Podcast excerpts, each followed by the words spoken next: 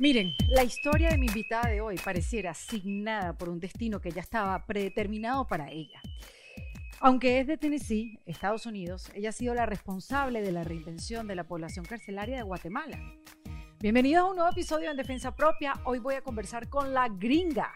Ella se llama Ashley Williams, pero es conocida como la gringa, que desde pequeña ella sabía que nació para ayudar a los demás a los que ya nacen condenados a no tener oportunidades en la vida. Fíjense que ella pues sí nació en un mundo de oportunidades y las dejó a un lado cuando decidió irse a Guatemala para corroborar si la plata que ella desde adolescente enviaba a un orfanato en ese país llegaba realmente al orfanato o era una estafa. Pues no solo es que era real, sino que nunca más quiso dejar Guatemala su gente, su cultura y la oportunidad de ayudar a los demás le hicieron sentir que llegó al lugar correcto. Y bueno, gracias a una serie de eventos que Ashley me cuenta aquí en este episodio, uno más increíble que otro, por cierto, ella ha podido transformar la vida de cientos de privados de libertad creando puestos de trabajo dentro de las cárceles en la confección de ropa, bolsas, mascarillas, mediante la impresión y bordado de artes. Y así también les da una segunda oportunidad cuando salen en libertad. Fíjense que Ashley Williams es la fundadora y directora de la serigrafía de la gringa, ya que lleva 13 años trabajando en las cárceles guatemaltecas. Miren, cuando Ashley llegó a Guatemala, cuando era apenas una adolescente, tenía 19 años, ella no sabía decir ni una palabra en español y hoy en día está a punto de graduarse suma cum laude de licenciada en Ciencias Jurídicas y Sociales. Sus ganas de ayudar no la hacen ver obstáculos, sino oportunidades, siempre acompañada por su lema. Y si nadie los ayuda, ¿quién los ayuda? La historia de Ashley es asombrosa. Créanme que nunca van a escuchar una historia de vida como esta. Así que escúchenlo completico y sean distribuidores de esta información. Antes de dejarlos con Ashley, em, los quiero invitar a que se hagan miembros de la comunidad de Defensa Propia. Eh, ustedes se van a indefensapropia.com y en el botón de comunidad se pueden hacer miembros. ¿Para qué? Para que tengan acceso a descuentos en productos, talleres, sesiones de preguntas y respuestas con mis invitadas, contenido exclusivo, videos, reflexiones y ser parte de una comunidad increíble donde pues nos apoyamos entre nosotros en nuestros procesos de crecimiento y reinvención. Saludos a los nuevos miembros, por cierto, a Eliana Pico, Gabriela Lucani, Caribe y Sánchez, y también siempre saludos a los que han estado desde el principio en la comunidad, como lo son mi querida Mayra Guerra, Rosa Vento, Mariela Díaz.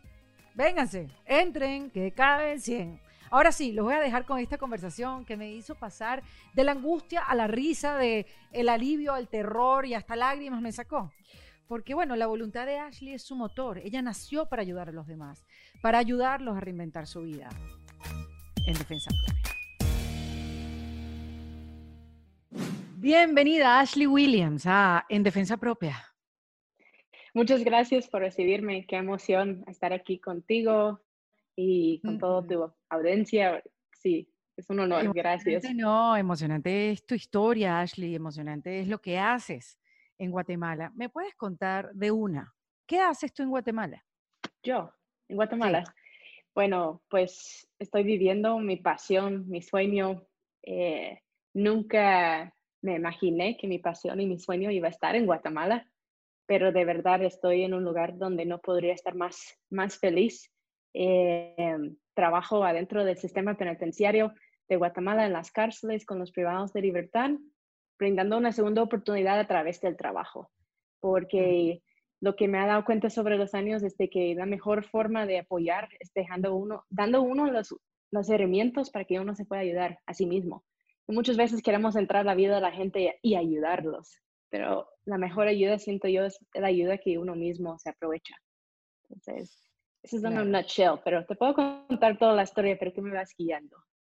Claro que sí, pero quería comenzar por ahí, por, por lo que haces actualmente y me encanta que, que, digas que te dedicas a tu pasión, porque bueno, muchos estamos en, en, esa búsqueda, cuál es mi pasión, qué es lo que me gusta, cuál es mi propósito en la vida, que bueno, hay unos que lo encuentran, hay otros que lo cambian también, porque es válido también cambiarlo, eso va mutando. Este, pero sí me gustaría saber, ¿tú de dónde eres? Ay, pues yo soy una pura gringa de Tennessee, de un pueblo, pero aquí diría que es como una aldea. Eh, es en medio de, de ya sabes, en, en, los Estados Unidos es uno de esos pueblos super redneck. ¿Y cómo llegaste a Guatemala? ¿Qué, qué te llevó hasta Guatemala?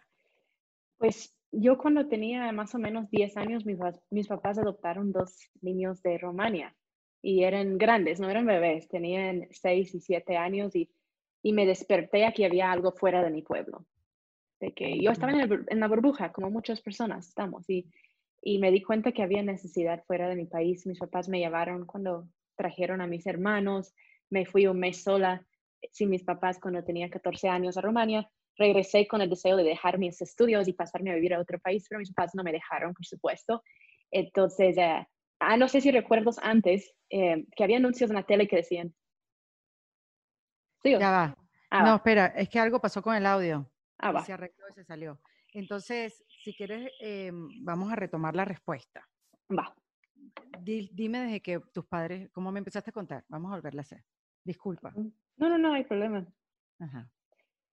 Pues em, mis papás adoptaron dos niños de Romania cuando yo tenía más o menos 9 y 10 años y ellos, los niños que adoptaron no eran bebés, sino tenían 6, 7 años y mis papás me llevaron a Rumania y me desperté de que había algo fuera de mi burbuja, fuera del pueblo que había mm. algo más allá, que había necesidad y incluso fui con 14 años sola a Romania un mes para voluntariar en un orfanato y me enamoré, me enamoré, me enamoré de estar fuera y ayudar a la gente. Yo había tenido planeado regresar de Romania y decirle a mi mamá, mira, ya no, me voy a dejar de estudiar, me voy a ir a vivir en otra parte del mundo, quiero seguir ayudando porque sentí una felicidad. wow. Estaba en mi país y tenía todo, entre comillas, pero me faltaba algo. El gozo que recibí estando con personas que no necesitan cosas materiales para estar feliz.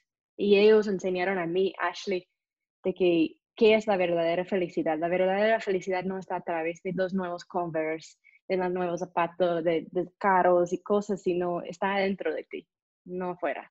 Entonces, yo quería eso y más de eso. Entonces, em, regresé con ese plan. Mi mamá dijo que no, tienes 14 años, tienes que quedar. La niña, claro.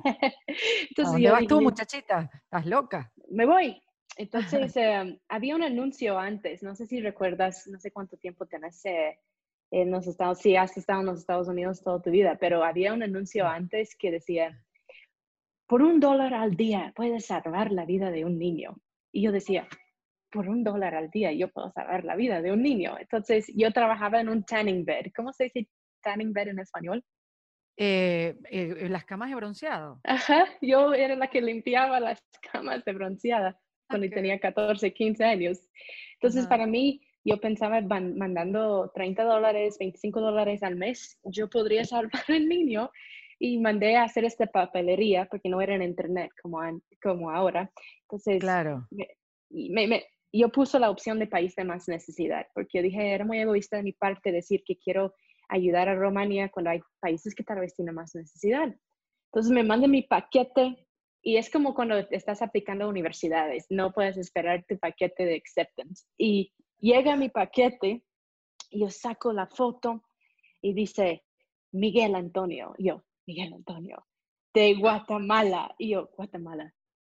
Ay, no ¿qué, parte, qué, ¿qué parte de África es Guatemala?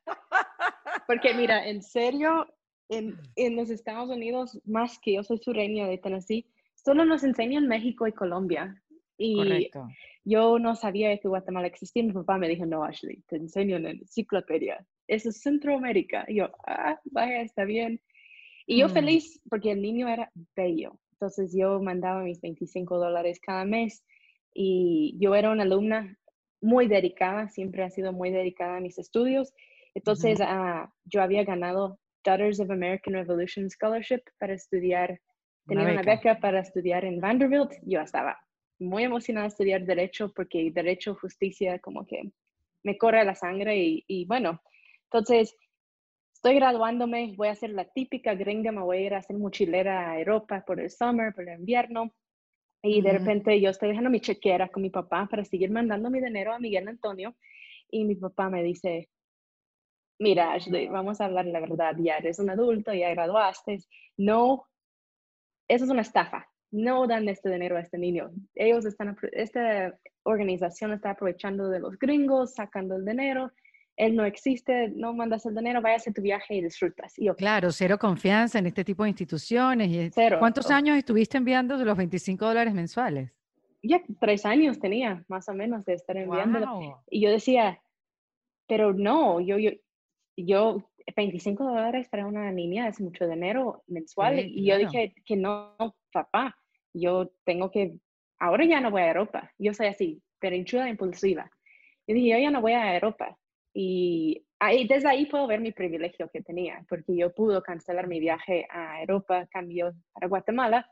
Yo iba a ir a comprobar, pero nadie quería que yo viajara a Guatemala, porque yo pensé que era para bloquearme de ver que el niño no existía en el orfanato pero decían que había en el 2005 muchos secuestros, eh, estaba muy peligroso para la mujer, entonces que no querían que yo viajara, pero yo decía, más que me dicen no, más mi corazón dice que sí. Entonces, bueno, pero yo me imagino que los, tus padres tampoco podían detenerte porque ellos también te demostraron desde pequeña ese acto de ellos adoptar a dos niños de Rumania. También eh, corría en la sangre de tus padres eso de ayudar a los demás. Sí, no tan, no tan, no tan a locos como yo, no, marcados sí, pero a locos como yo no tanto, pero sí. claro. Sí. Y entonces te fuiste a Guatemala a comprobar si ese niño existía o no, si te estaban engañando. ¿A dónde se fue tu dinero? Yo sí, me vine a Guatemala eh, y era, no sabía qué yo no sabía español, no sabía nada. Llego al aeropuerto, me llevan a, donde tiene el niño. Yo esperaba que el niño iba a estar en condiciones terribles porque... ¿Te fuiste sola, sola, solita, sola? Sí. ¿A qué edad? 17. Ok, perfecto. La niña se nos fue a Guatemala. Pero en julio cumplí 18, entonces en mayo gradué, julio estaba cumpliendo 18, entonces bueno. Eh, entonces me llevaron al orfanato, yo esperaba lo peor de condiciones, pero llegar al orfanato, él estaba viviendo muy bien. No estoy diciendo de que era una estafa, sino yo me di cuenta en este orfanato que estaban criando los niños igual o mejor que mis papás criaron a mí. Ah, estaban en un colegio. Existía, comprobaste que estaba ahí. Sí, y estaba en un colegio bilingüe, el niño estaba feliz, eh, el, lugar, el orfanato estaba en una residencial muy bonito aquí en, en Guatemala que se llama Oakland. Y yo me di cuenta que 25 dólares no era suficiente para dar la vida a él. Y la fundadora de este orfanato me dijo de que eh, lo que queremos es dar a los niños la, mejor, la mejor vida. No necesariamente tenemos 100 niños, tenemos 25, pero 25 niños que vamos a dar una buena oportunidad en salir adelante. Entonces, en Guatemala también algo que encontré que no había encontrado nunca en mi país es que la gente latina son amores todos me abrazaban y me besaban antes de COVID, ¿no? Y, Exacto. Muy tocones. Los latinos son muy tocones. Y yo dije, esta gente me ama, me aman los guatemaltecos, me aman. Y me enamoré de, de, estar en el orfanato, recibiendo a los niños, voluntariando. Y en eso me decidí de que yo ya no quería regresar a mi país.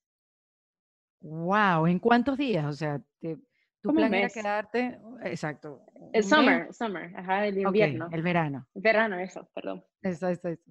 Entonces, exacto, ese era tu plan. Voy a voluntariar aquí en el orfanato, vivir un poco Guatemala y me regreso, pero el plan cambió.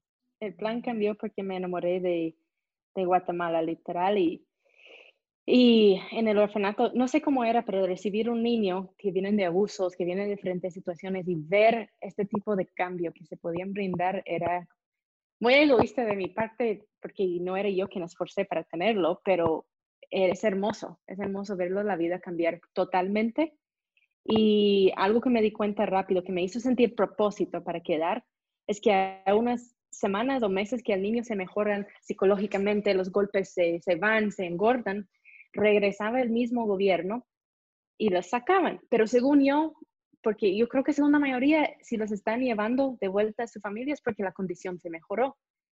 Pero yo me enteré rápido de que era porque necesitaban espacios para niños de más crisis, porque ya estaban sobrepoblados los orfanatos, de que tenían que sacar los casos de menos, que menos obvio a frente para meterlos más de crisis.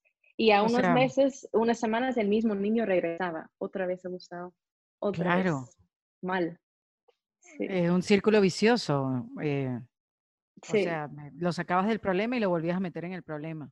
Sí, entonces yo dije, no puede ser, pero eh, vengo de mi ignorancia, de no, no conocer el mundo y, y estoy ahí. Un día llegó una niña, Ana, Ana Francisca, nunca me voy a olvidar de esta niña, me cambió la vida. Llegó y no tenía golpes, no, no estaba desnutrida, pero tenía una tristeza en sus ojos, así como súper intensa. Yo decía, pero ¿qué pasó a ella? No entiendo. Y me decían, mira, Ashley, ella, la mamá es drogadicta y la mamá la estaba vendiendo para comprar más drogas. La había vendido a una pandilla y la policía tenía que entrar y rescatarla y la trajeron para acá. ¿Qué entró a mi corazón después de ver varios casos así? De que la van a volver, la van a volver. Yo tengo que ir y pararlo antes que la vuelvan. Así, niña de 18 años, dije que me voy a ir y me voy, no voy a dejar que la regresen me voy a ir a cambiar la gente. Yo dije, voy a ir de donde sea, voy a ir a hablar a los pandilleros, voy a ir a hablar con la mamá y voy a decir que las niñas no se tocan. Es Ashley, pero qué pensamiento tan, tan lindo y, y genuino e inocente. Sí, y yo, yo pensaba que podía cambiar el mundo y hoy lo sigo creyendo, lo sigo creyendo, de que podemos cambiar el mundo. Entonces, yo pregunté de dónde era la niña y me decían la gente, ah, no, ella está en un barrio muy peligroso, ahí no puedes ir, te van a asaltar, te van a violar, te van a matar. Y yo, ¿será? Eh, cuando me dicen que no, yo, ¿será? Y en fin, encontré a alguien dispuesto a llevarme a la limonada. En fin. Pero la limonada se llama. La limonada de la zona 5. Aquí vivo en la zona 5 aún, pero no en la limonada, a unas cuadras. Pero, pero en la limonada. ¿Cómo? Viviste ahí un rato, unos años. Vamos a ver. Te voy a, ver, échame el cuento. échame el cuento porque. A ver. Voy a la limonada. Eh, yo, yo pregunté cómo llego a la limonada con la, con la señora que me iba a llevar de secretos, porque nadie quiere que nadie entera que son de ahí. Entonces me dicen, Ashley, si vas a ir, no vayas en eh, bus rojo ni taxi blanco, tienes que ir en taxi amarillo. Eso era antes de Uber. Y yo decía, pero ¿cómo es que se transporta la gente? Y me decía, bueno, la gente vamos en bus rojo. Vaya, entonces, ¿para qué me voy a ir en taxi amarillo? Vamos en bus rojo, pues. Y yo tengo hasta fotos, después si buscan en mis redes, de que yo tomé con mi digital camera fotos en el bus. ¿En serio? Sí, fui a la zona 1, que es el centro de la capital de Guatemala. Bajé del bus en el 18 calle ¿Cuál es tu Instagram para ir a verlo? El que esté escuchando en este momento, si quiere seguir escuchando y viendo tu Instagram. Es Ashley, Ashley, ah, ella lo tienes escrito ahí, Ashley en Guate. Entonces, em, Ashley en Guate. Y pues llego a la limonada y la limonada, no sé si has visto estas colonias donde son una casa encima de otra. Es un barranco con casas. Yo vengo, mm. yo, yo soy de Venezuela, Ash. ¿Tienes casas así? Sí, total, mm. sí. Sí, muchísimas. Sí, lo llamamos nosotros los, los barrios. Sí, nosotros aquí colonia, barrio, y, las que vivimos ahí, colonia. Entonces, eh, pues yo, yo llego ahí para bajar a la limonada son 125 grados. Solo te puedo decir cuántos son porque quebré mis piernas dos veces y las contaba. pero esa es otra historia por aparte. Eh, ah. Pero voy bajando las gradas a la, a la limonada Erika, y me sentí que toda mi vida estaba, las piezas estaban conectando. Tenían sentido porque mis papás adoptaron niños. Tenían sentido porque padriné un niño de, de Guatemala. Todo como que eso era mi lugar, era mi momento. todo lo que había pasado te llevó ahí y tú dijiste, eh, yo, este es mi sitio. Mira es qué historia tan interesante. Porque, es que se encuentra en un barrio peligroso. Pero es este momento que algunas personas hemos tenido de, como dicen, ajá, that's it, ese es, ajá, eso, ese es. Entonces, pero llego a la última grada, Erika, y eso es lo interesante. Un hombre sin camisa, todo tatuado, me acerca con escopeta en las manos y yo dije, oh, la gente tenía razón, me va a matar, me va a violar, saber qué va a hacer. Y no puedo correrme porque son 125 gradas, tienen escopeta y yo no sé español, yo no sé español. Entonces, él me acerca y me dice algo que sí todos entendimos, pero eso es donde se nació lo que me dicen aquí en Guatemala. La gringa. Eh, él me dice, hola gringa, y yo, hola. La única cosa que yo sabía decir era dichos de como yo quiero y hola y ya, adiós. Claro, agua. agua, baño, baño. Entonces, él me dice, em, gringa, you like tattoos, porque todos saben un poco de inglés, ¿verdad? ¿Te gustan los tatuajes? Y yo, le digo que no, y este hombre me va a explotar la cabeza con esa escopeta. Y yo, I love you tattoos, me encantan los tatuajes. Y él se emociona y me empieza a enseñar todos sus tatuajes. Te digo algo, cuando no entiendes a alguien, ¿qué es que haces, Erika? ¿Qué es que hagamos todos? Sí, decimos que sí, nos reímos. Felices, sí, yo decía sí a todo, Erika. Todo, todo así, sí, of course. Sí. Y él estaba feliz, entonces em, por fin me termina de contar toda su trayectoria de sus historias, de sus tatuajes, y se va. Y yo feliz porque estaba viva. Entonces yo empiezo a caminar la limonada y aquí está lo interesante. En la colonia donde está el orfanato es una colonia que se consideran de gente de que están bien económicamente. Y aquí estoy en la limonada donde es una pobreza, podrías decir, extrema. Y de la misma forma que me reciben en, en, la zona 10, en esta buena parte de Guatemala, me reciben en la zona 5. La gente con los brazos abiertos, invitándome a entrar a sus lugares, ofreciéndome gaseosa.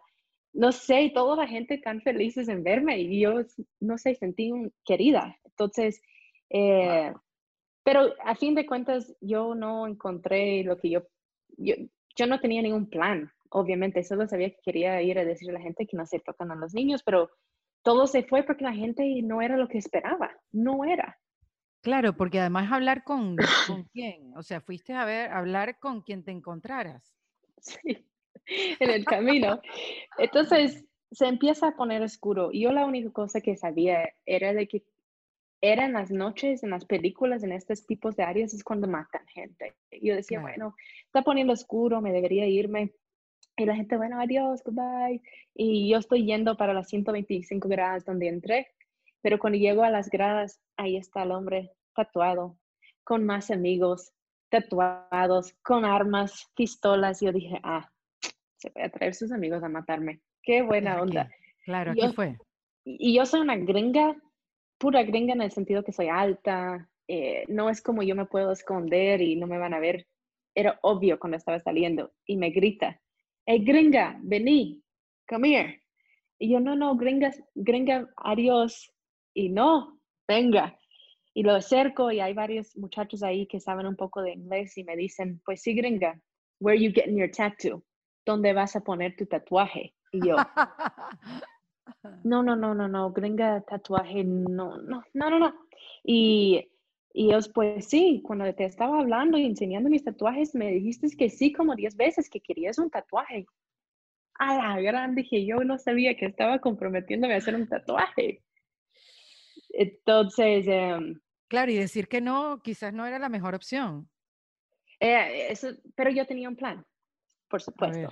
Yo recuerdo de las películas de pandilleros que siempre tienen el tatuaje I love you mom o aquí en Guatemala, perdona a mi madre por mi vida loca. Entonces yo decía, voy a hablar con mi mamá, la tengo que pedir permiso, ellos van a entender. Entonces, eh, te voy a contar algo de mi mamá primero. Mi mamá es evangélica, hija de un pastor bautista. Mi mamá no toma, no tomaba, mejor dicho. No, ya toma. Tal vez. No tomaba, no fumaba, no hablaba malas palabras. Ahora sí las malas palabras y las sale. Pero em, mi mamá, eh, un tatuaje es un, es un boleto directo al infierno, según ella. Claro, sí, sí, sí.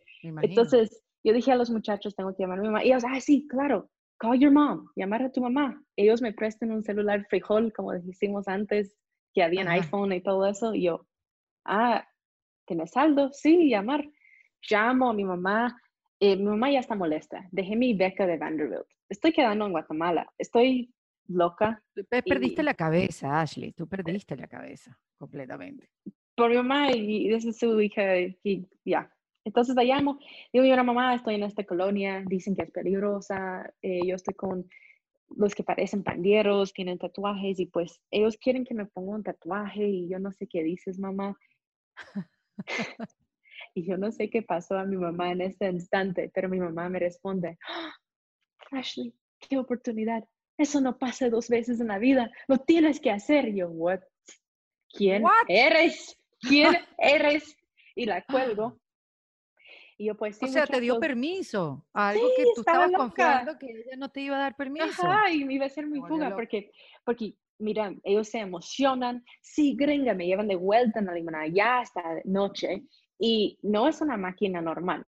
Es una máquina hechiza, como dicen aquí. Una cuerda de guitarra montada sobre un cepillo de dientes. yo sé, estaba segura, me va a dar hepatitis, me va a dar sida, no sé qué. Y yo en la casa donde me iban a tatuar, yo encontré una botella, aquí en Guatemala dicen guaro, como de licor. Entonces yo estaba limpiando la cuerda con el licor, con un encendedor. Yo, ok, se va a hacer limpio. Y de ahí me dicen, lista gringa. Y era otra cuerda y en fin me tatuaron con, saber con qué. Pero te puedo decir que no tengo ninguna enfermedad porque unos años después se explotó mi apéndice en la cárcel precisamente. Y en eso eh, yo dije, sácame las pruebas, sácame las pruebas, porque tenía tanto miedo de las pruebas. Pero ¿cómo no te lo hiciste antes? ¿Cómo podías vivir pensando si tenías, si, si estabas enfermo o no? Es que yo, yo dije mejor no saber, pero no, eso no es lo mejor. Esa es una niña que era madura, pero bueno, no tenía enfermedades y sobreviví. Y estas personas, estas personas posiblemente eran las mismas personas que tenían secuestrado a la niña, Ana Francisca. Pero cuando salí este día, y mucha gente me pregunta, Ashley, ¿cómo es posible que trabajes con pandilleros? Pero no solo pandilleros, pandilleros de las dos pandillas. ¿Cómo estás viva después de 16 años de trabajar con estas personas? Ese día en la limonada no hizo ese plan. Yo digo que siempre hacemos nuestros planes, pero el universo guía nuestro camino. Qué belleza. Ese día era el día de que como no es que me volví pandillera, sino el universo estaba, estaba preparando mi, mi, trayectoria de vida, porque ahora ya no soy esta gringa, sino soy como una hermana, soy la gringa que llegó a donde estaba nosotros, pudiendo hacer el tatuaje en cualquier otro lugar, lo hizo con nosotros y a salir este día yo sentí que podía regresar y empecé de regresar de forma seguida. Aprendí español al lado de pandieros. Wow, pero lo que es confiar, Ashley. Tú sabes que a veces que uno no en la vida a uno se le olvida confiar, a uno se le olvida que puede haber un plan más allá de ti. Obviamente, a uno se le olvida que, tú no controlas nada. Eh, claro, eh, la gente elige cómo quieres vivir tu vida y que la gente elige eh, cómo, cómo, cómo piensas que es tu vida. O sea, yo controlo todo, yo soy la que manifiesta todo esto, yo soy la que hago, yo hago, yo hago, yo hago. Y de repente, mira, tu historia está mm, súper marcada y es algo que me gustaría eh, también reflejarme y poderlo, sabes, aprender de, tu historia, que hay que confiar, que hay que, hay que confiar que estás en el sitio que tienes que estar. Exacto. Estás con la gente que tienes que estar, a pesar quizás que no te está haciendo bien esa persona. Y uno tiene que confiar pues en, eso, en ese tipo de procesos y, y, y tú confiaste sin saber que estabas confiando. 18 años. Por eso, o sea, tú sabes ahora porque ya el tiempo ha pasado, 16 años han pasado, y, pero en ese momento, no sé, ¿qué, qué te decía tu cabeza? Como que esto, esto es lo que tiene que pasar, me entrego, no hay, no hay otra manera. La ignorancia es bliss, ¿va? Porque hoy en día me dices, vayas a vivir a la limonada. Y yo, ¿what? Ahora sí, pienso. Ahora, oh my God, sí, yo sí voy, pero me entendés, yo, si me digan que vayas a otra colonia así, no sé, no sé si podría, pero en ese tiempo sí. Y aún yo amo la limonada, pero pensando en otra colonia de roja sería difícil. Pero es increíble, aprendí español con estas personas em, y mientras iba aprendiendo español, uno se aprende a escuchar y después a hablar. Y yo escuché a los muchachos diciendo, mira, esta gringa siempre vienen y siempre está hablando de cambiar, de hacer mejor con nuestras vidas, pero esa gringa no entiende lo que es vivir aquí. Ella no entiende lo que es nacer aquí. No entiende que nadie nos quiere contratar por nuestra dirección. No entiende que si conseguimos trabajo, la primera cosa que pasa en el trabajo, culpan a nosotros. Y en el camino nos pueden asaltar, nos pueden matar en los buses esta gringa habla de cambio, pero no tiene ni idea porque ella nunca ha vivido. Eso me ofendió tanto, Erika, que dijeron que yo no he vivido. Yo dije, claro que ha vivido. Claro, pero ellos viven condenados, viven condenados por, por, mm, porque nacieron ahí, crecieron Exacto. Y yo dije, les voy a mostrar que yo sí puedo entender. Yo me voy a pasar a vivir ahí. Y como te dije, soy impulsiva. El siguiente día me pasé a vivir ahí. Me dado cuenta de eso, exacto. El siguiente día me pasé a vivir ahí y te puedo decir hoy en día, ya años después, de que tenían toda la razón. Yo nunca voy a entender lo que es vivir ahí. Nunca voy a entender lo que es no poder tener mi cama a la par de una ventana por una bala perdida que te pueda pegar. Nunca voy a entender lo que es no poder ir a estudiar. Nunca voy a entender lo que es no tener padres que no me levanten a estudiar. A mí me tenían que sacar por mi pelo de la cama para ir a estudiar en primaria. Imagínese si nadie te sacara. Entonces, es entender que no vamos a entender nunca. Nosotros somos bastante bendecidos de estar donde estamos, en mi situación, y tenían razón, y viviendo en la limonada es donde aprendí de la justicia, o mejor dicho, la falta de justicia. Mm, exactamente. ¿Qué te tatuaste? Ah, ese día tatué un pez, no, no lo voy a enseñar ahorita, pero tatué un, un pescado porque como mi mamá es muy evangélica, yo quería hacer algo eh, evangélica cuando ella regresaba a sus cinco sentidos, no me matara. Y tatué el versículo que dice Romanos 12 y Romanos 12 dice presentar tu vida como un sacrificio vivo para los demás. Y yo decía, si eso no es sacrificio vivo, no sé qué es. Wow. No, pero qué marca para siempre. O sea, te sentías adentro y lo pusiste afuera.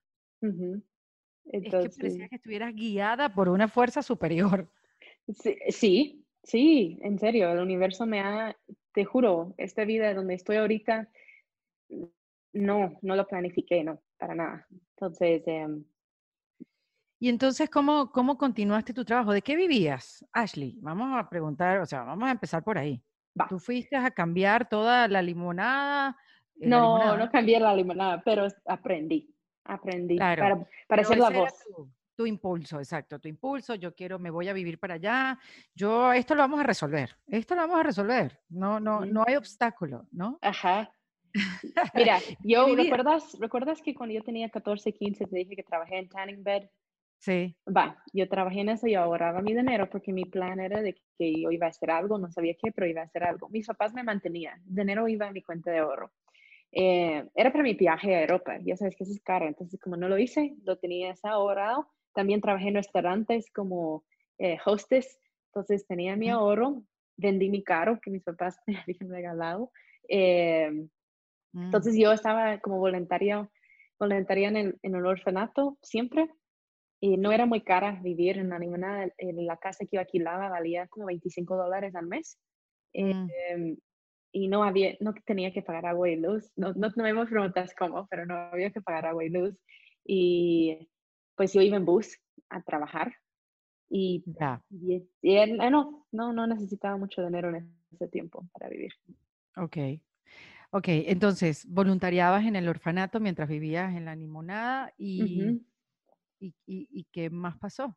Va. Entonces estoy viviendo en la limonada y yo me di cuenta de que de forma seguida habían muertos. De forma seguida habían balaceras. No es como la policía entraba cuando había balacera para cuidar a la gente. Era como, no me puedo enojar ni con la policía ni con la gente. La policía tiene miedo porque su vida corre riesgo en estas áreas y la gente también tiene miedo porque la policía no puede entrar. Entonces es muy difícil decir quién está en culpa en esta situación, pero eh, había muertos, no podían investigar, solo entraban, tiraban eh, los cadáveres en un bolsa de basura y se iban. Y después regresaban a preguntar quién fue. Eso eran sus, sus, sus pruebas. Y yo estaba acostumbrada de ver en la tele de que ponen conitos, buscan huellas, buscan armas. No, eso no. Y eso es algo también que aprendí cuando viví en la limonada, nacer pobre es nacer culpable. Porque la defensa, el debido proceso que una persona en la limonada recibe, no es nada comparación de alguien, un gringo, una persona en unas áreas buenos, no. A la gente de la limonada ya son, como dijiste, condenados. Entonces, mi vecina fue una de estas personas, ella estaba ocho meses embarazada, estaba conmigo cuando pasó el asesinato. Yo sé que no fue, pero mi español aún no estaba al nivel para hablar. Y la llevaron a la cárcel. Y yo pregunté, ¿pero por qué? Ah, es por el asesinato. Y yo, pero ya no fue, pero no entiendo. Ah, no, pero no hay pruebas, decía yo. se va a salir. Bueno, la condenaron a 25 años y hasta hoy en día está privada de libertad sin no. Su hija nació en la cárcel. Eh, no te dan comida para los hijos que viven con sus mamás en la cárcel, se pueden quedar hasta los cuatro años de edad. La mamá de mi amiga se empezó a ir a llevar la leche y cosas a su hija. La mamá la despidieron de su trabajo de, de empleada doméstica por estar yendo a ver a su hija y su nieta y la mamá empezó a entrar drogas en la leche porque tenía que comprar. Entonces era un ciclo, la mamá terminó en la cárcel. Entonces la niña a cumplir cuatro años tenía que ir con familias lejanos. Y a la hija, em, en un accidente, no fue algo con propósito, pero en un accidente matan a la hija de ella, una vez liberada de la cárcel, matan a su novio que era en ese entonces, pero es como una tragedia loco. Entonces ella me invita a la cárcel a visitarla. Antes que todo eso pasó, cuando ella estaba primero ahí. Yo tenía miedo, Erika, yo no quería ir a la cárcel, yo solo podía pensar en, que que y que, ay, no, asco, no quiero ir a la cárcel. Sí, total fresa, pero no quería ir a la, a la cárcel y por fin me convence en visitarla y yo voy con mucho miedo. Viviendo en la Limana, me voy con mucho miedo a la cárcel. Y pero llegar a la, cárcel era totalmente diferente de lo que esperaba. De la misma forma que me reciben en la zona 10, de la misma forma que me reciben en la limonada, las mujeres de la cárcel me reciben. No era que con uniformes, aquí no tienen uniformes, eh, no, no es como los guardias controlan la cárcel, sino las mismas privadas de libertad. Entonces, a entrar las mujeres estaban emocionadas en verme. Yo no sabía, Erika, que yo tenía que llevarlas comida y cosas porque según yo, todo les daban. Ay, Dios. Y, las chicas me habían preparado un almuerzo y yo me sentí así como total reina, como siempre, de que me prepararon un almuerzo y me estaba hablando, pero cuando yo veía a ellas, yo no miraba a las delincuentes que yo esperaba ver. Yo cuando las miraba en el rostro, miraba a mí. Yo vi la justicia, no es justicia. Y yo podría ser cualquier de estas mujeres. Eso podría ser yo. Claro. Entonces, yo las miraba como yo, porque yo era una patoja de 19, 20 años. Entonces, eh, al terminar el almuerzo, yo tengo mucha pena porque quiero pagar, pero no lleve plata a la cárcel. ¿Quién lleva dinero a la cárcel? Y les pregunto, mira, pero ¿cómo les puedo ayudar? Y me responden, mira, gringa, si nos quieres ayudar, tal vez nos puedes ayudar en encontrar un trabajo. Y yo, me pongo a reír porque eso era antes que se volvió famoso los trabajos en las cárceles de los Estados Unidos. Yo dije, ustedes están presos, ¿cómo van a trabajar? Y me dicen, no, gringa, está en la constitución, tenemos derecho de rehabilitar y tenemos derecho de, de trabajar y poder proveer para nuestras familias. El simple hecho que estamos en la cárcel no quiere decir que nuestros hijos ya no necesitan de nosotros. Entonces, la idea era de ellas, por ellas, entonces yo dije, bueno, quieren trabajar, veo cómo, pero ¿en qué quieren trabajar? Porque yo no soy, yo nunca he sido emprendedora, yo derecho, eso es como mi pasión. Exacto. Y me dicen, mira, gringa, eh, queremos trabajar serigrafía, siempre me ha parecido genial imprimir playeras y hacer diseños. Yo, va, lo hacemos. Yo salí de la cárcel, hablé con mis papás que están súper preocupados por mí viviendo en la limonada. Ya han llegado chismes de que estoy loca. Entonces, hoy en día con 33 años, casi 34, no me, no me harían eso, pero yo pedí dinero a mi tío para la inversión de la serigrafía. Él me dio los 2 mil dólares para invertir. No encontré ningún tipo de corrupción, Erika, entrar eso. De hecho, contrario, el gobierno me apoyó porque estaban emocionados que alguien quería ayudar con la parte de trabajo, en la parte que ellos no podían hacer. Aquí estaba yo. ¿Por qué eh, no lo podían hacer? No, no había un... Fondos, ya sabes. Sí, sí, voluntad, sistema, fondos, claro. Entonces, pero ellos estaban emocionados que alguien quería hacerlo. Porque cuando yo empecé, había como 200 mujeres en la cárcel. Una cárcel construida para 236. Ahora hablamos de hoy en día, hay más de 1.500 mujeres en la misma cárcel. Pero bueno, regresando en tiempo, yo pongo la serigrafía y estoy tratando de convencer gente en ir a enseñar serigrafía porque yo no sé nada de serigrafía. Y nadie, nadie se quería ir porque tenían miedo, el mismo miedo que tenía yo, tenían la gente. Entonces, decidí, mejor me voy a bajar. ¿Recuerdas cuando podías hacer burning el DVDs? Yo dije, me voy a quemar los discos de YouTube. y los voy a llevar a la cárcel y vamos a ponerlo en DVD y aprendimos. No es de que yo enseñé a las chicas, aprendimos juntos a hacer serigrafía en la cárcel a través de videos de YouTube. Y eso es como nació el proyecto. Dios bendiga YouTube. Sí. sí. Y, ahí fue que nació la Fundación Serigrafía de la Gringa. Es una sociedad anónima, porque aquí en Guatemala para vender tengo que poder dar una factura de compra por razones de que yo, mi mayor enfoque es poder vender B2B, que a negocios, porque necesito trabajos grandes para poder tener más personas con trabajo impactada. Y el trabajo que está creada por ellas, con ellas, me dijeron ellas de que querían, me hacían saber de que querían trabajar cuando salían, que querían aprender cómo era eso. Entonces, tenemos el proceso para trabajar conmigo, es como un trabajo normal. Tienes que entregar su CV, tienes que pasar por tres entrevistas, dos, dos veces al año contratamos. De ahí hay vocational Dentro de la cárcel. Dentro, de, la, cárcel. Dentro de la cárcel. Dos veces al año hay estos cursos de vocational training eh, para enseñarlas a hacer vocación de, de serigrafía. Ellas tienen que tener seis meses sin consumir porque de la farmacia la prueba solo hasta seis meses me pueden decir si han consumido drogas. Tienen que tener mínimo básicos de estudios y continuar estudiando. No es de que vas a empezar a trabajar conmigo y dejar de estudiar. Te estamos preparando para la vida. ¿Cambiaste el sistema dentro de la cárcel? Mm, ya está en la ley. La cosa es que alguien practicándolo, por decirte. Dios ya está respaldado. Lo que nos hace falta es voluntad. Sí. Pero lo interesante es, lo interesante es que la voluntad lo tienen las mismas personas, porque aquí en Guatemala, voy a tirar eso aquí. Si tú quieres viajar ahorita a Guatemala, Erika, y vienes de los Estados Unidos, te va a decir el State Department page de los United States que no, no te aconsejan viajar a Guatemala por altas tasas de violencia, como extorsión, homicidio y secuestro. Pero si miras a estos tres delitos y investigas más, mi tesis de derecho, llegamos a eso después, pero mi tesis de derecho fue sobre eso, de los tres delitos el 80% es extorsión. Investigas más extorsión y más del 90% de la extorsión provienen de las cárceles. Y siempre dicen, donde puedes encontrar un problema, también puedes encontrar su solución.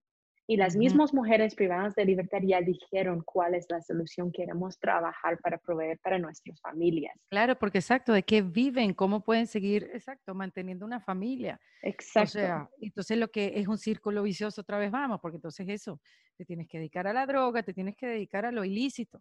Exacto. Entonces yo dije a la una, ya no es tabú en la cárcel, extorsión, todos estos temas, no es tabú, no es como entras y todos, no digas nada, no, es normal es normal. Entonces yo pregunté a una chica una vez, yo dije, mira, la verdad, decime, ¿por qué es que se extorsionan?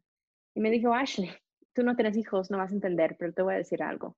Yo estoy dispuesta en hacer lo que sea para que mis hijos no terminen en un lugar seguro.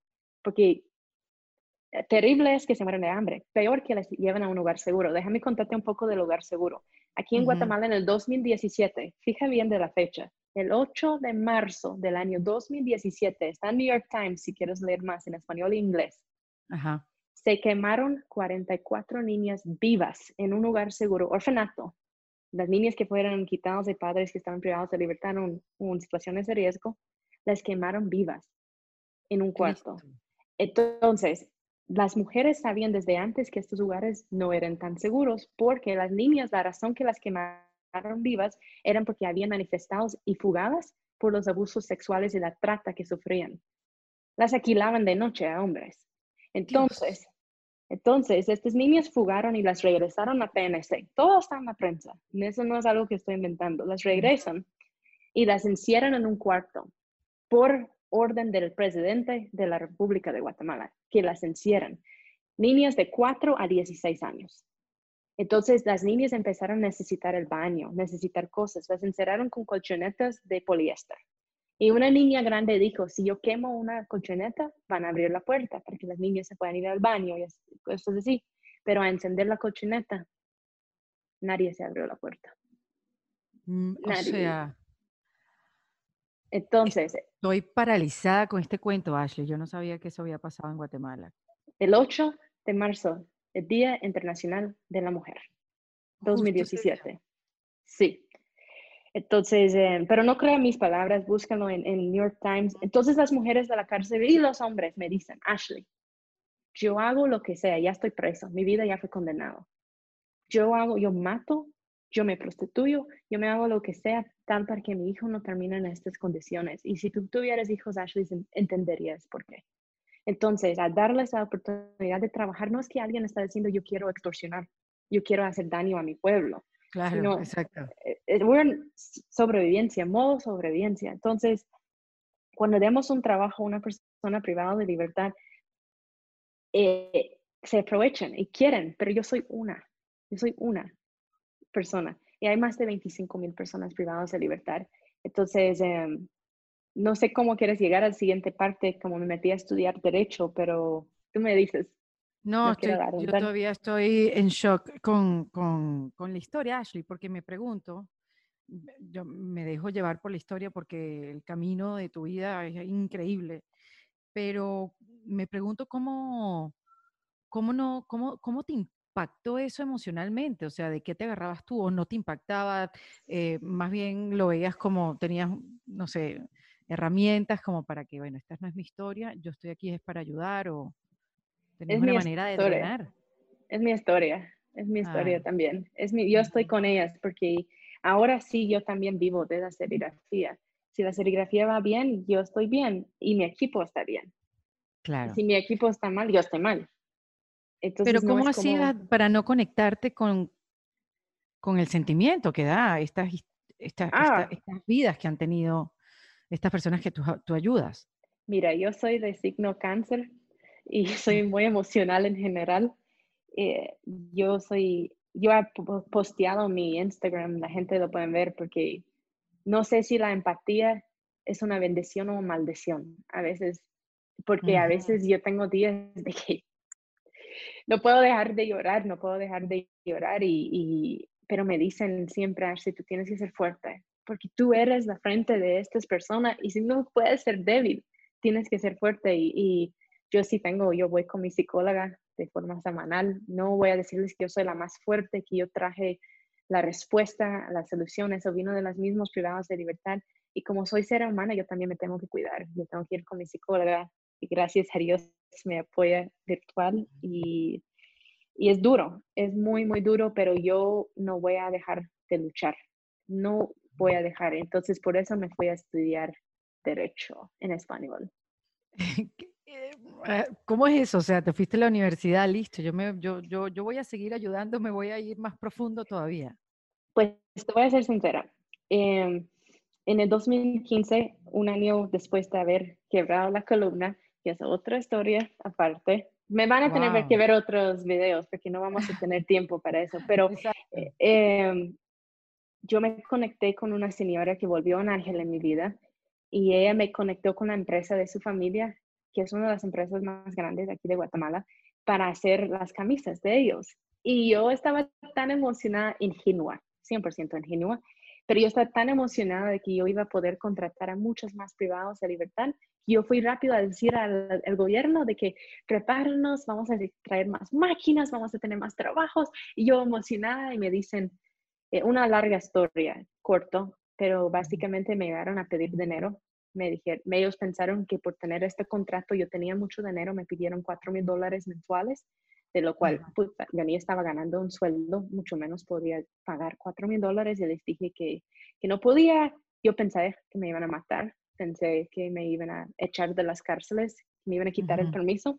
No fue así, gracias a Dios no fue así, pero me quitaron la luz de los talleres, que fue la causa de perder este contrato. No pudo crecer como quería. Me sacaron en los, en los medios amarillistas, esa es su primera forma de atacarme. Es decir, que la gringa que está explotando los privados de libertad para hacerse millonaria. Y toda la gente que, Dios. toda la gente que me conocen dicen gringa, nadie se va de los Estados Unidos a Guatemala a hacerse millonario. Nadie. nadie, exacto. Y además, tú estás trabajando con privados de libertad que la mayoría tienen vínculos fuertes con el crimen organizado, ya te hubieran cortado la cabeza te hubieran dejado en una cuneta, ya estuvieras muerta si eso fuera cierto. Pero igual me dolió, y yo dije, nada más me van a dar, ya nada más me van a dar la cara, como decimos aquí. yo me voy a meter a estudiar derecho porque sí, es, qué bueno que estoy dando rehabilitación, qué bueno que estoy apoyando en eso, pero no me sirve de nada si las cosas así siguen pasando, las cosas de claro, corrupción. te tienen que apoyar, o sea, sola ya has podido hacer lo que has hecho, pero necesitas que, que el sistema apoye, ¿no? Sí, entonces yo dije, me voy a meter a estudiar derecho, me dijeron, bueno, eh, deberías estudiar en la universidad eh, público porque es gratis. yo emocionada para ir a estudiar en la universidad pública, me dicen, no, sos gringa. Y es, era carísima estudiar en la universidad pública. Y yo que no puedo.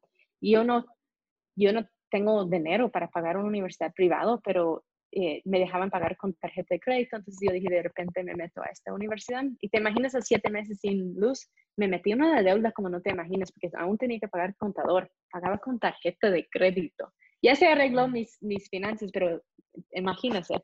Em, pero estoy metiendo a la U y me dicen que tengo que hacer un examen de ingreso.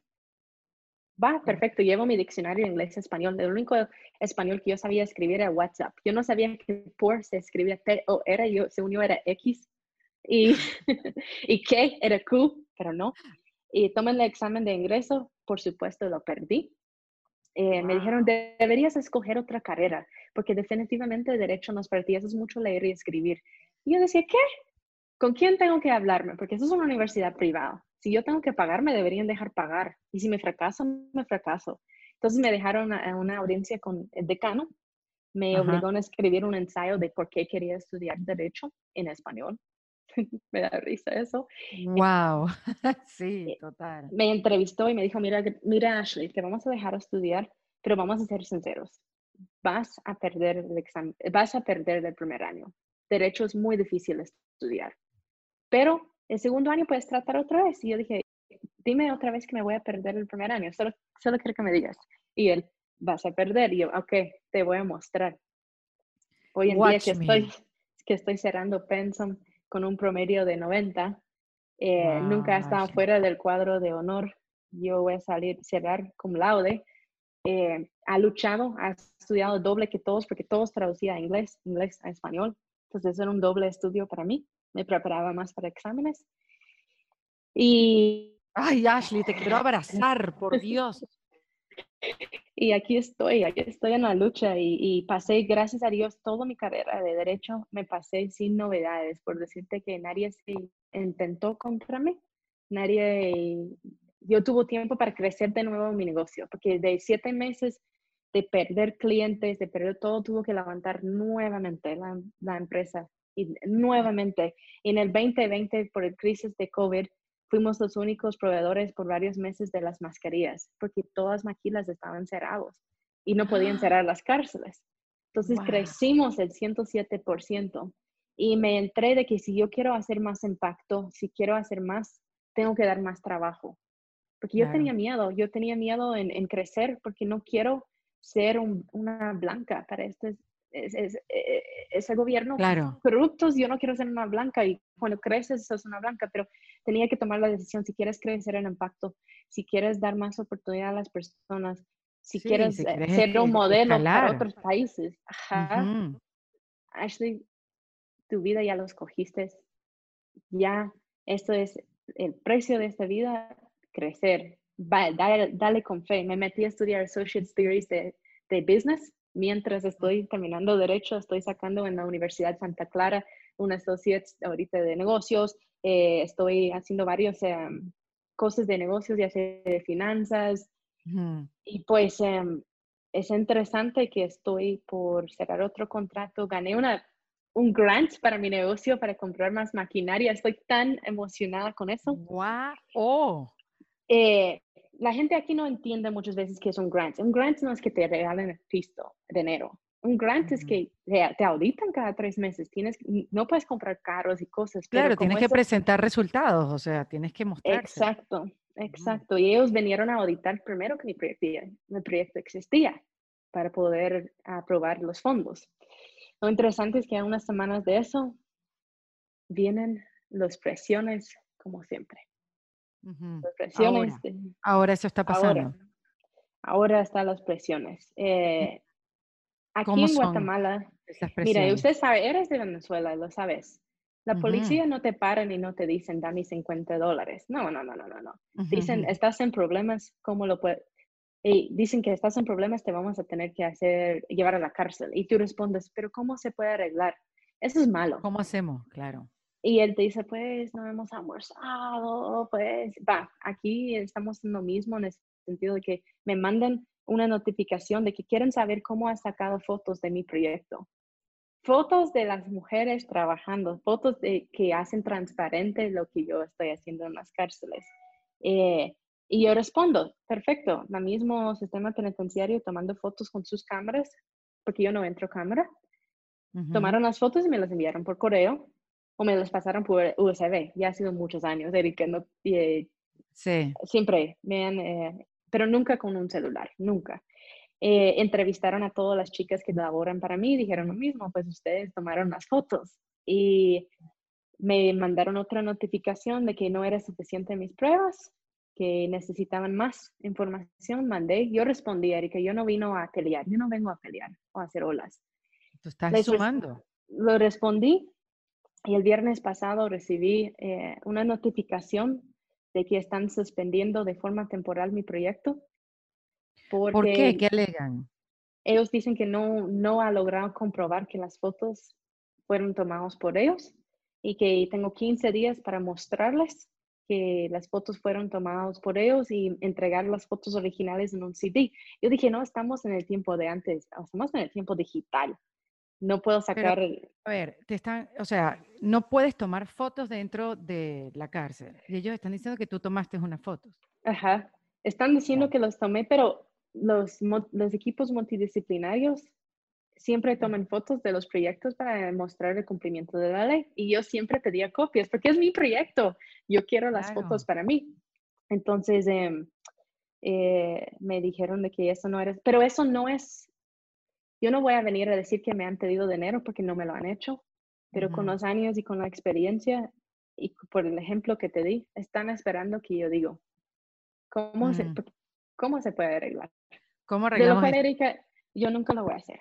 Yo nunca voy a preguntar cómo se puede arreglar. Yo creo de que los buenos tienen que vencer los malos. Yo creo en mi corazón que lo bueno se va a vencer y yo no me dejo de luchar. Estoy metiendo por el lado legal estoy trabajando de la forma correcta.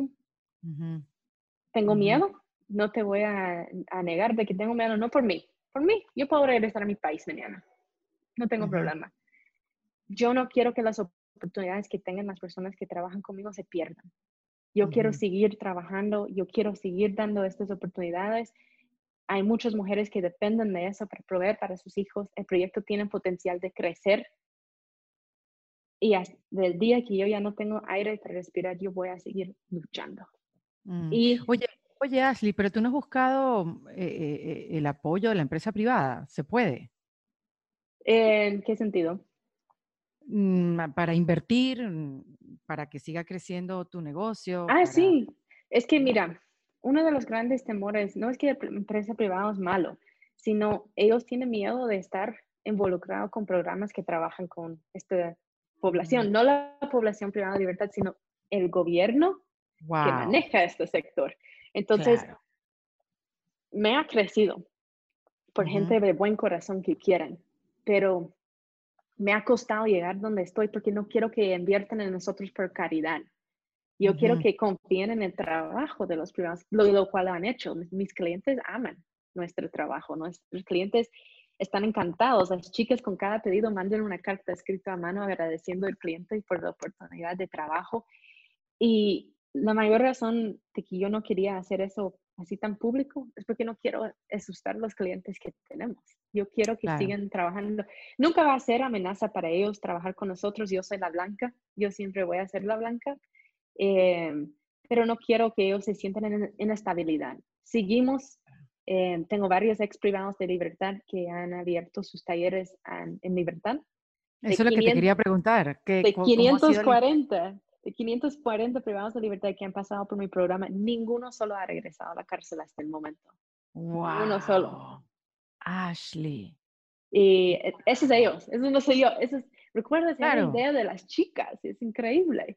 Eh, pero, pero son ellos porque les diste oportunidad, porque confiaste, porque confiaste, seguiste confiando. Porque yo me puedo ver ahí, aún, aún me puedo ver ahí. Eh, ¿Y quién por mí? Si yo estuviera ahí, ¿quién por mí? Y la, la, forma que lo veo ahorita es que ese no soy yo quién. Y yo necesito más personas que nos apoyen. Y creerme, esa es la primera vez que en medio de un problema, Erika, yo estoy hablando. Porque normalmente estoy asustada para hablar. Yo no quiero hacer más olas. Pero estoy llegando al punto de que no, no, eso no puede seguir pasando. Y si me quieren hacer a mí daño, si me quieren hacer cualquier cosa, pues aquí estoy. Tengo 34 años casi soltera, no tengo hijos, no tengo nada que perder. Esto es mi pasión, yo amo lo que hago y estoy aquí para luchar. Y yo creo que, como te dije anteriormente, el bien se va a vencer lo malo. Me pueden venir. sí, vamos a seguir confiando, Ashley. Sí, y ustedes, tú y Alejandra me cayeron, el universo las puso en mi camino porque el día antes que Alejandra me habló. Alejandra Llama se refiere. Sí, el día antes me mandaron, no de que el día antes de la entrevista, el día antes que ella me habló para hacer la entrevista, recibí la notificación. Yo hablé con personas de la ONU, de Viana, ¿qué hago? Y me dijeron, Ashley, tienes que hacerte famosa. Yo, ¿cómo me voy a hacer famosa? No es como que, ah, ahorita me llamo a Jennifer Aniston y soy famous, ¿verdad? Eso no es nada fácil. Y el siguiente día me escribe Alejandra Llamas y me dice, hola Ashley, me gustaría entrevistarte porque un mes antes ella vino a Guatemala y me invitaron a cenar con ella. Y yo no, tenía, yo no tenía idea quién era, pero me dijeron, es famous. yo, bueno, no pierdo nada en ir a cenar con un famous lady. Y me fui con ella y la conté mi historia, porque eh, si ella tiene más audience y más personas se pueden enterar, yo la voy a contar. Pero no voy a esperar nada, no pierdo nada, pero la voy a contar. Entonces, por eso ella me quería entrevistar, porque ya le había contado la historia que te les conté ahorita. Sí. Y me puse a llorar cuando me escribió. Yo, yo, yo respondí así tranquila y súper profesional, pero me puse a llorar porque yo dije, el universo me está respondiendo, Ashley. Estás en el camino bueno, no vamos a dejarte aquí perdida. Me entrevista. Eh, yo dije, y además que es algo que, a ver, o sea, yo he, yo he conversado mm, eh, con Joana Bamón, por ejemplo, que también comenzó algo, le dijo su corazón que ella podía ayudar a las privadas de libertad. Y ella tiene también una fundación increíble que se ha replicado en otros países, que se ha replicado, perdón, en toda Colombia. Sí. Eh, y es apoyada por grandes organismos internacionales. Sí. Esta, esta, historia tuya se tiene que dar a conocer para que, para que siga creciendo, para que siga... Yo, yo, Johanna, me enteré de ella cuando ella empezó, porque ella empezó unos años después que yo y me enteré, me contaron de su programa de teatro. Ay, yo emocionada, me metí a, como medio estoquear, la verdad. Y yo decía, wow, la voy a escribir, porque no, no somos muchos, mucho menos, no, somos muchos que trabajamos en eso. Pero resulta de que Johanna es muy famous y no creo que mis mensajes nunca la llegó porque eh, nunca ha logrado tener comunicación. Vamos, a conectarla, si estamos, si estamos es para esto.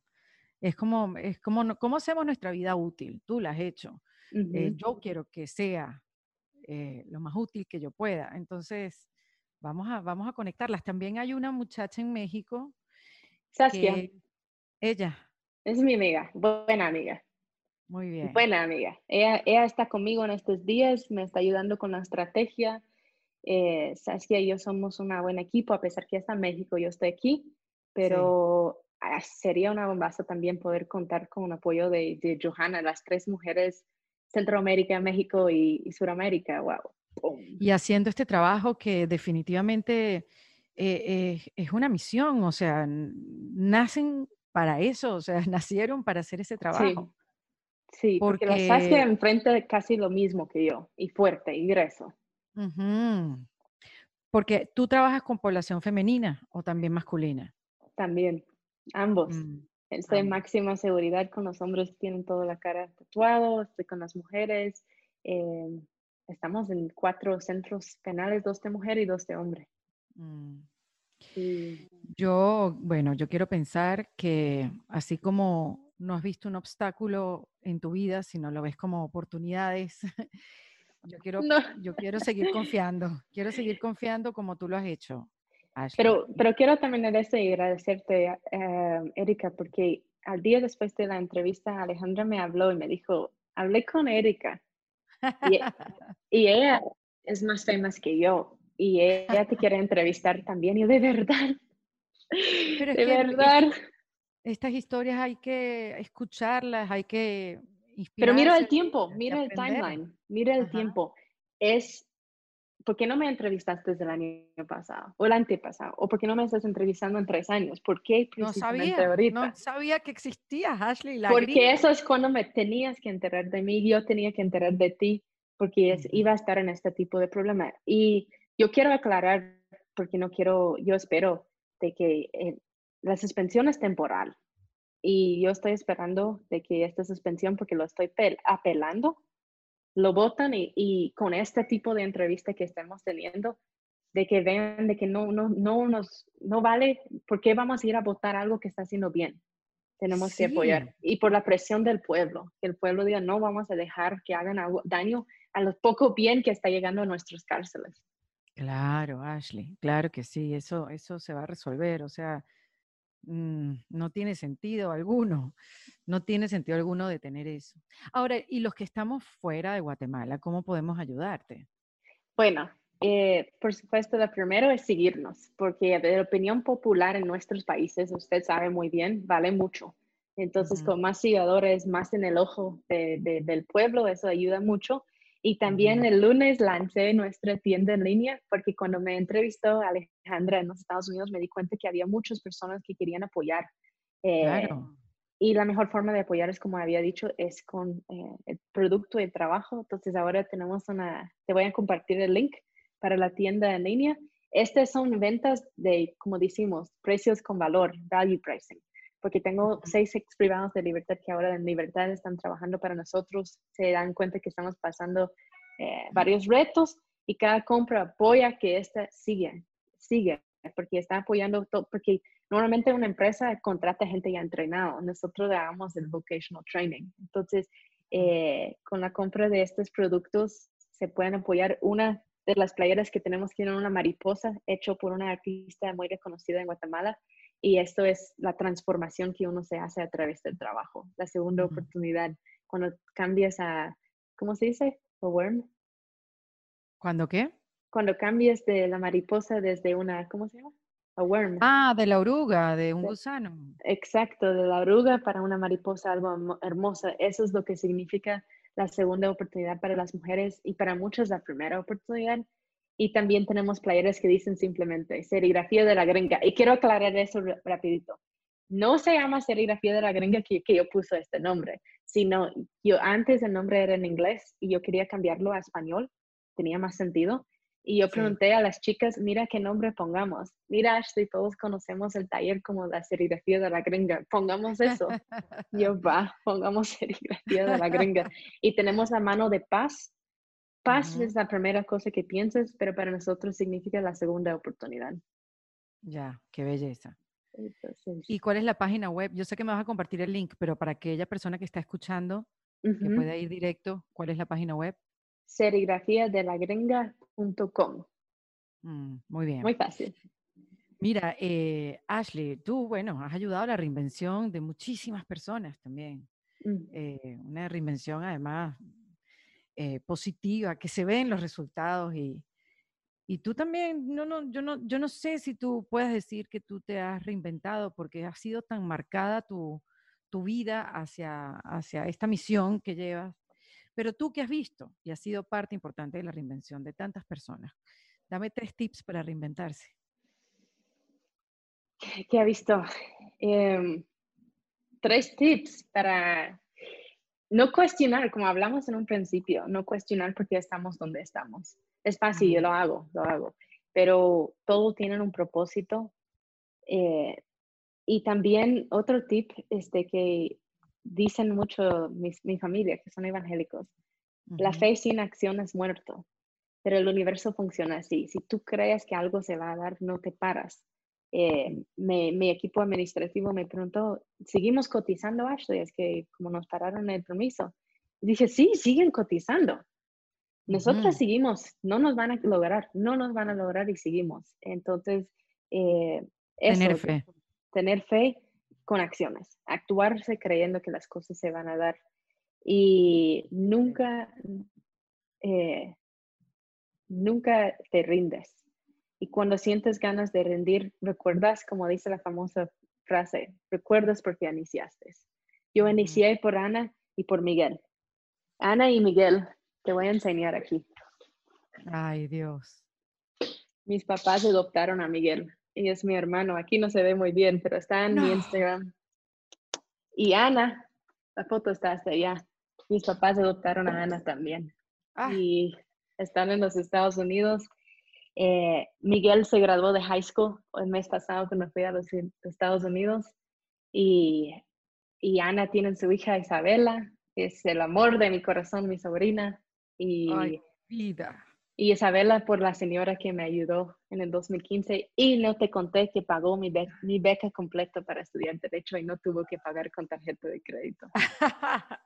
Dios, me has hecho llorar, Ashley. Yo no sabía nada de Miguel y Ana. Sí, no sabía nada. Ahí están, ahí están y son mi razón. Y ahorita que estoy en esta batalla, no me tengo que olvidar de ellos. Son la razón que inicié. Entonces, wow, qué historia con tanto corazón, Dios mío de mi vida, Ashley.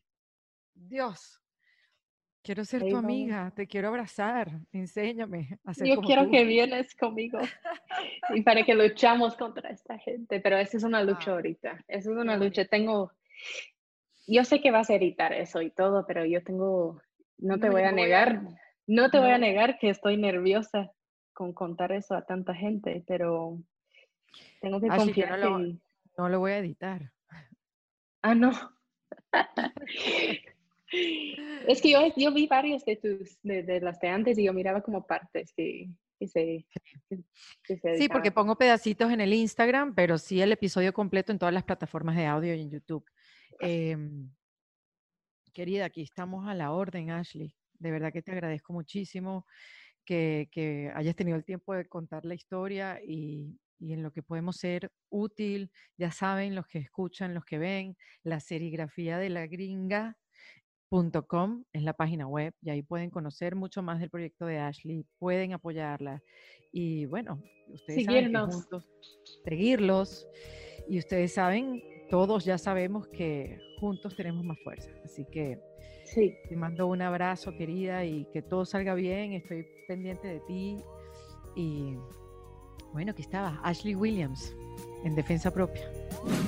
Como ustedes saben, yo hago un bootcamp que se llama Crea tu podcast en defensa propia, donde muchas personas han venido, se han formado y ya saben hacer su propio podcast, ya saben cuáles son las herramientas que necesitan, ya saben su por qué, su para qué, qué les gusta, qué les gusta escuchar y sobre todo de qué les gusta hablar.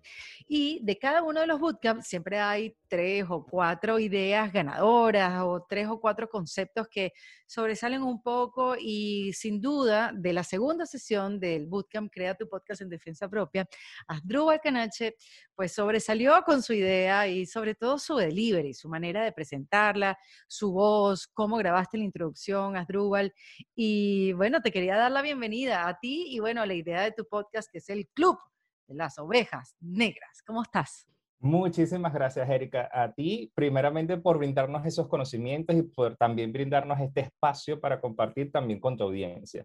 ¿Cómo estoy? Estoy feliz, estoy entusiasmado de que este, este muchacho ya está a punto de salir. Este, y de verdad me trae mucha ilusión porque termina como que compactando eso que yo predigo y con las personas que yo trabajo, que son las ovejas negras de toda familia. Cuéntenos un poquito del concepto que a todos nos gustó y todos además eh, en el bootcamp te dieron el aplauso y te dijeron qué buena idea. Em, quiero decir que Asdrúbal es publicista y él es coach ontológico y, bueno, sabiendo esto, ¿cuál es la idea? Fíjate, la idea del Club de las Ovejas Negras es poder mirar un espacio de hablar de esos temas que la gente no se atreve porque el bienestar casi siempre la gente lo idealiza demasiado, lo pone como que muy rosa. Eh, para llegar a ese estado de bienestar, tú tienes que pasar un camino que es bastante tortuoso. hay muchas lágrimas que se tienen que, que derramar en un principio porque la ruptura de ese ego que nos hace quedarnos en un sitio, en una zona de confort, nos hace mantenernos atrapados y en un estado de felicidad aparente. Pero hace poco estaba leyendo que a veces el estado de la felicidad es un espacio solo. Y ese me, me, me causó ruido. Y cuando vi, uniéndolo con el tema de las constelaciones familiares, yo dije, este es el concepto que voy a trabajar, las ovejas negras. ¿Y qué son las ovejas negras? Bueno, todos, todos tenemos en una familia esas personas que, bueno, somos de una familia de, de, abogados o somos, vamos a poner el ejemplo de las familias de abogados. Siempre salta una cabra que dice, yo quiero ser pintor, yo quiero ser artista, que se viste diferente, que piensa distinto a lo que es el clan familiar. el que se atreve. El que se atreve o el que no puede, o sea, como una familia de médicos, cuatro hermanos que sean médicos y no puedo, yo no, yo soy el cuarto, yo no puedo ser médico y es el que se atreve, digamos, ¿no? A hacer las cosas diferentes. Es correcto, esa es la oveja negra. Pero ¿cuál es el tema? La oveja negra tiene dos tipos, el que está eh, en, peleado con el clan que decir, bueno, es que yo soy así porque a mí me da la gana, porque... Sí, el rebeldón, el, el, que se mete por el camino que no es. Es correcto. Y otro es la mala conciencia, pero con honra al clan. ¿Qué es honrar al clan? Perdón. ¿Qué es honrar al clan? Es decir, todos ustedes lo hicieron de la manera mejor que pudieron, pero ahora me toca a mí hacerlo la mejor que yo pueda, incluso si es distinto a ustedes. ¿Qué sucede a nivel sistémico entre un clan familiar? Una oveja negra tiene la fuerza de todos los excluidos de la familia, todos los que los intentaron hacer algo similar a él, pero no se atrevieron. Esos que nacieron de los hermanos médicos y dicen, no, yo no puedo ser artista porque aquí todo el mundo es médico. Yo no puedo atrever a eso. Pero esa es una pasión reprimida. Mm. Entonces, ¿qué tiende a suceder? que dentro del clan familiar va a suceder algo muy particular. Alguien más adelante va a decir, bueno, yo te voy a mirar ancestro y yo voy a hacer lo, que tú no pudiste. Por eso, tú ves, incluso a nivel de la sexualidad también se puede abordar. Tú ves personas que en, nunca se dijo que una persona dentro de un sistema familiar era homosexual. Y de repente sale uno que lo vive, vive el dolor de salir de, de, ese closet, de ese armario, de mostrar y de atreverse a amar de una forma distinta, y después de él salen varios. Esa es la fuerza de lo que se llama una oveja negra. Esa es la fuerza del impulso. Viste, le quitaste ese tono peyorativo, ¿no? Que tenía la oveja negra. Es que por eso yo me digo, yo en mi familia, yo me digo que yo soy orgullosamente una oveja negra. ¿Por qué? ¿Qué pasaba en tu familia? Que en mi familia todos son, o la gran mayoría son profesores. Okay. Yo soy es publicista. Nadie se ha dedicado, como que dice, a mostrar esa parte. La parte espiritual, que fue por como yo empecé en la parte de, de este camino de crecimiento personal, que fue a través de terapias de Reiki, volviéndome maestro de Reiki, en su momento también utilizando las herramientas del tarot, pero en la herramienta del tarot nunca me gustó como para adivinar el futuro, porque yo digo, el futuro no es mañana, el futuro si yo quiero hacer algo, lo tengo que hacer es hoy. Entonces, ¿cómo tú puedes hacer eso desde el tarot? Utilízalo como un oráculo como algo para meditar, como para hacer el proceso de reflexión, no para adivinar el futuro. Ya. Porque el momento en que tú empiezas a adivinar, ya tú lo cambiaste, pero lo estás cambiando es ahora. Entonces no es mañana. Entonces todo eso me llevó a pensar, bueno, yo necesito más herramientas, necesito más herramientas. Y eso, a pesar de que yo tengo una carrera bastante amplia dentro del mundo organizacional, también he visto desde esa vivencia, mira, hay gente en el mundo organizacional que también es una oveja negra. Como por ejemplo, las primeras mujeres que se atreven a decir, yo voy a llegar a un puesto de dirección dentro de una organización. ¿Por qué? Porque sí. Y tú ves que dentro de esa organización nunca ha existido. Y cuando llega la primera, empieza toda la organización a cambiar de perspectiva. Eso es lo que llamamos la fuerza de una oveja negra en honra y con conciencia a su clan. Ya, espectacular. Mira qué vueltón. ¿Vieron por qué? ¿Vieron por qué Asdrúbal es parte de este grupo de ganadores. Esa idea es maravillosa. Y además es eso, compartes no solamente historias, sino también herramientas. ¿Qué quieres lograr tú con, con tu podcast, con el Club de las Ovejas Negras, Adrúbal? Fíjate. ¿Tú para qué? Mi para qué, y, quizás esto pueda sonar a veces un poquito loco, porque lo he, lo he explicado a gente y me quedé como que, ¿cómo es eso? es que mi propósito y mi gran propósito es despertar al Dios que duerme dentro de cada soñador. Mm, qué, ¿Qué significa eso? Es que yo siento que todos somos co-creadores de nuestra realidad. Nosotros, yo antes pensaba que éramos eh, independientes, pero resulta que en el proceso de, una maestría que hice de, coaching, eh, eh, un profesor, uno de los instructores me regaló el término interdependencia. ¿Qué significa ser independiente? Yo tengo en nuestra relación la autonomía del 100% del 50% que me corresponde a mí. Muy bien. Yo puedo gobernar ese 50, pero yo no puedo, yo no puedo hacer nada con el 50 que te corresponde a ti. Pero sí, desde mi 50 puedo hacer acciones para decir, mira, quizás lo que yo tengo te puede ayudar a ti y quizás lo que tú tienes me puede ayudar a mí. ¿Cómo podemos hacer el mundo mejor si nosotros trabajamos juntos? Entonces, la idea de la interdependencia es, si sumamos todos nuestras capacidades, co-creamos el entorno que quisiéramos co-crear en el sentido de un bienestar mayor, ¿por qué no hacerlo? ¿Por qué quedarnos ensimismados y decir, bueno, trabajo en lo chiquito, trabajo desde mí mismo? ¿Por qué no, no, no permitirnos crecer y decir, mira, yo soy autónomo en mi vida, yo puedo ser co-creador de mi existencia, pero también necesito otros recursos. Entonces, ¿qué hace eso? Eso te vuelve Dios de tu propia existencia. Entonces, ahí es donde te dice, y como es un programa que también que se está cocinando ahorita, un programa de, crecimiento personal es conquistar tu propio Olimpo personal, es volverte el dios de tu Olimpo, es volverte el Zeus de tu propio Olimpo y ser el del que pueden escribir mitologías tus descendientes. ¡Wow! Me encanta. Oye, Drubel, ¿por qué tú no habías hecho antes un podcast? Fíjate, porque yo me pensaba que era más complicado. Y lo que me ayudó el bootcamp fue decirle, no, no, no es complicado, es decir, lo, que necesitas es tener foco, es centrarte en... Y eso fue el maravilloso regalo que me hicieron la gente de la oficina, porque todo este podcast llegó, fue gracias a mi regalo de mi cumpleaños. Mentira. Sí. la gente de mi oficina, ellos saben que a mí me encanta el tema del crecimiento personal y ellos han escuchado en la primera temporada que, que conchale, yo quería participar. Pero bueno, se me fue. Y ahorita que coincidencialmente cumplí 33 años, yo dije, este es un cambio, una edad bastante eh, particular, para mí es bastante representativa, y, yo, y ellos me dijeron, te vamos a regalar algo. Y ellos me regalaron el podcast. Entonces yo dije, mira, esto fue rodeado por el universo, es momento Te regalaron el bootcamp, el bootcamp, para hacer el bootcamp. Es, correcto. Ah, ya, qué belleza. Yo que estás rodeado, es momento de hacerlo, vamos manos a la obra. Ahora sí que no hay excusa, Adrúbal. Ahora sí vamos para adelante.